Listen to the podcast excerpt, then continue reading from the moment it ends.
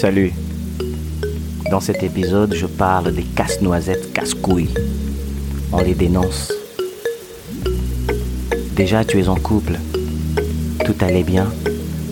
Il a caché les signaux de sa violence. Et là, tout à coup, il crie. Il te crie dessus. Il t'insulte. Il dit beaucoup d'injures.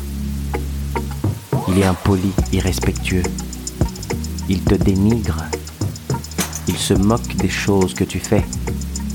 Il se croit fort et en contrôle de tout. Il te menace et te fait dire des mensonges sur la réalité. Il déforme les faits à son avantage. Il te fait coucher avec lui de force sans ton consentement. Il te fait porter le blâme sur sa mauvaise humeur. Il te menace de te tromper avec d'autres femmes si tu ne lui livres pas ton corps. Il te dit qu'il est désolé du mal qu'il te fait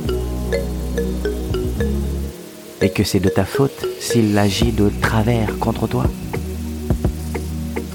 Radio succès. Tu es piégé dans ce qu'on appelle une relation toxique.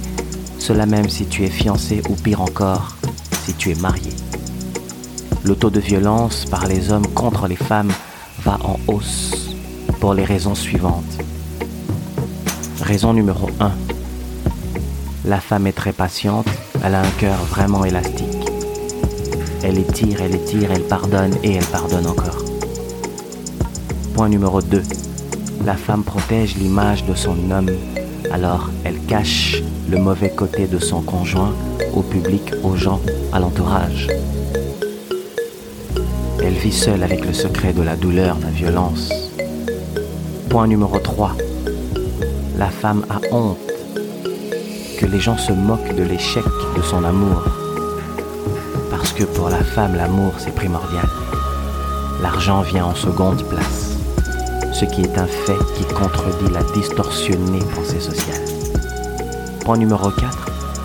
La femme a peur qu'en criant au secours, son homme se venge sur elle avec plus de violence. Parce qu'elle pense que c'est elle la responsable de la violence de son conjoint sur son corps, sur sa vie, sur son âme.